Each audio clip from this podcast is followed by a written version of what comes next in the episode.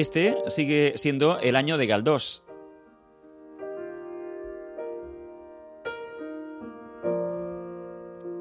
que nos dejó hace justamente un siglo. Y ha habido muchos estudios, ha habido muchas publicaciones y algunos libros para acercarse a la figura de este autor universal. Desde luego lo mejor es leerlo, pero también una forma de comprenderlo, una forma de saber más de él, de acercarse a su figura, es leyendo su vida. Y mm, el mejor ensayo, el más completo, lo tenemos aquí en la mano, lo ha escrito Yolanda Arencibia y ha merecido el premio Comillas, un volumen publicado por Tusquets. Vamos a hablar con Yolanda a esta hora de la noche aquí en la sintonía de Onda Regional de Murcia. Yolanda, buenas noches. Hola, buenas noches. Encantado Encantada de... hablar con ustedes. Igualmente, igualmente. Un trabajo fabuloso. Yo creo que es la biografía más completa de Benito Pérez Galdós. Y alguien de su grandeza no merecía algo más pequeño, ¿verdad, Yolanda? Bueno, no lo sé, con intención de que, de, de, todo un respeto hacia Galdós y toda mi dedicación a él, con esa, con esa ilusión fue escrito. Pues, pues sí, espero que sí, que, que, que, cumpla su cometido como lo está haciendo. Y estoy muy contenta con cómo ha sido recibido mi libro. Es curioso porque él cuando empieza a escribir los episodios nacionales tiene en la cabeza el Quijote, pero también tiene el folletín. De alguna manera se vale de todos aquellos recursos que tenía a mano para escribir unas obras que tuvieran un componente histórico, pero también sobre todo que crearan y dieran placer lector.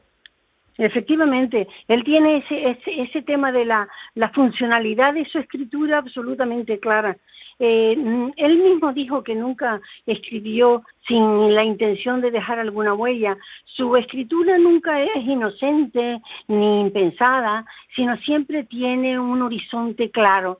Y las lecturas de los folletines fue una primera lectura, como de casi todos los jóvenes y sobre todo de aquella época en que las traducciones de las novelas románticas europeas estaban en la mano de todos los colores dichosos de aquella tierra, tal vez mucho más dichosos que los de hoy, y se formaron con ese mundo de aunar lo que es la aventura personal, de lo que es la reflexión eh, que está buscando un, un fin eh, un fin alto, el de la ilustración española, y a la vez el atraer a ese público como quien le da un, eh, el, buen, el buen producto en un vasito muy atractivo para que se lo tome con mucho gusto la medicina. Mm. Él era un poco manirroto y siempre eh, tuvo problemas con el dinero y eso que le pagaban bien. Eh, ¿Qué, le pasaba? ¿Que se lo gastaba todo? Bueno, le, pagaban muy bien, pero como mi hijo eh, cobraba por una mano, eh, se gastaba el dinero por otra. Le gustaba vivir bien, se hizo la casa de Santander se hizo un palacete con todo, con todo mm, lujo de detalles que le gustaban a él. Tal vez a lo mejor no eran tan suntuosos, pero sí de la, de los mosaicos sevillanos que le gustaban, de la artesanía, de la porcelana, de los buenos cuadros de sus amigos de aquella época. Y en eso no reparó en gasto, como tampoco reparó en gasto al momento, en el momento de eh, mm, servir, de ayudar a su familia, a sus amigos, a su novia, a su hija. Era un hombre muy generoso. Estamos hablando de, Galdós, estamos hablando con Yolanda Arencibia y me ha llamado mucho la atención el hecho de que Valle Inclán lo buscó como padrino para que lo ayudara en el comienzo de su carrera literaria. Valle Inclán que después le dio cera, lo criticó.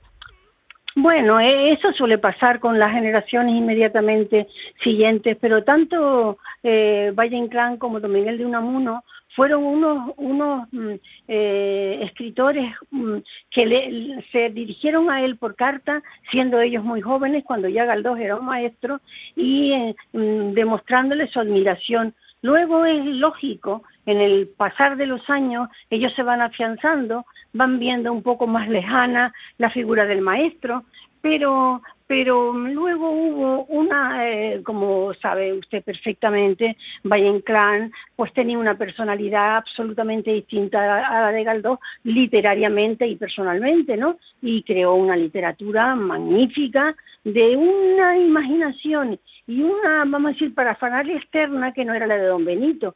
Y de alguna manera quiso marcar distancia, pero eso le pasó pasaba y pasará. entre los escritores.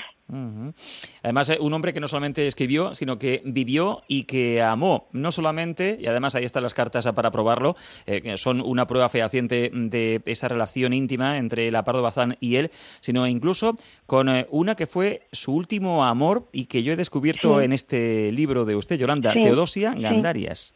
Teodosia Gandarias, sí. Sí, él mm, tuvo tres, vamos a decir, amores importantes, importantes, bueno, doña Emilia, estoy hablando, doña Emilia y Lorenza Cobian, la que fue madre de su hija, fueron las primeras, vamos a decir, y luego, por supuesto, Concha Morel, que fue la, la, la, la esa, esa mujer que tal vez lo arrebató eh, y lo sacó un poco de sus casillas personales, eh, en el buen sentido de la palabra, en el sentido amoroso también, porque el amor muchas veces saca de las casillas, lo cual está muy bien, ¿no? Y luego el amor del reposo, del contacto directo, de la conversación literaria, de la conversación reposada, que fue Teodosia Gandarias al final de su vida. Mm. Tuvo suerte con esta mujer, don Benito, con todas, diría yo. ¿Y por qué no ganó el Nobel? Bueno, pues él era un escritor demasiado rompedor para ganar un Nobel en aquel tiempo. Por una parte, la, la, lo, que rodeaba el premio Nobel era una circunstancia bastante conservadora que no eran, eh, no se ajustaban demasiado a la personalidad de Galdós.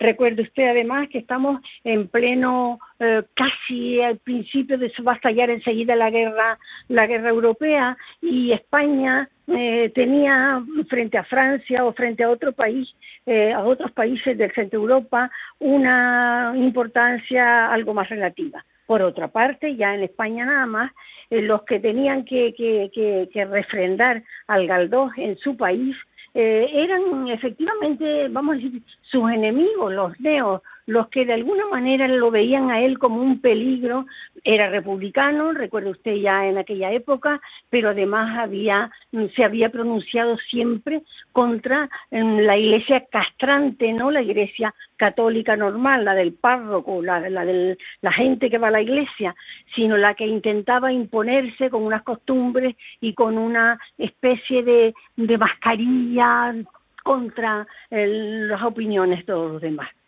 Me da un poco de pena cuando, sí, cuando acabo el ensayo, eh, Yolanda, y veo ya, porque además eh, yo me imagino ahí en la última casa que ocupó Galdós, dictando el último episodio nacional Cánovas, porque ya no tenía vista, ya no podía escribir. Sí, efectivamente. Pero fíjese cómo fue capaz de tener una inteligencia lúcida con esos ojos cerrados.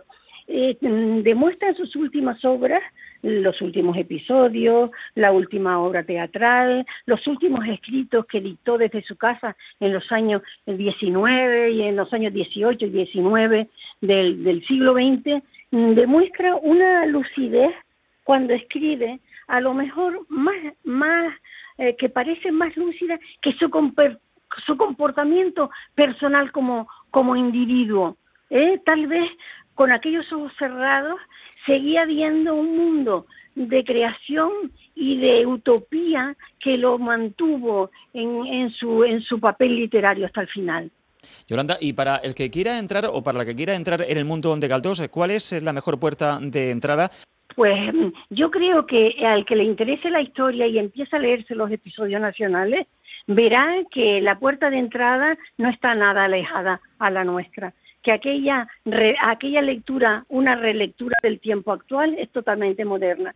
Pero el que busque una novela más, más eh, eh, atractiva por su, por su argumento, pero además con un fondo de discusión o de suspicacia o de, o de simbología, puede perfectamente irse a tormento y encontrarse perfectamente con esa lectura. Y el que tenga todavía más mm, interés en ver un pensamiento, eh, una literatura dominada por un pensamiento que quiere mostrar al lector eh, un camino claro que se lea al Caballero Encantado, que es otra novela, esa es del, del siglo XX y ya eh, pasada los años 10, que, que, es también una novela de una lectura muy, muy atractiva.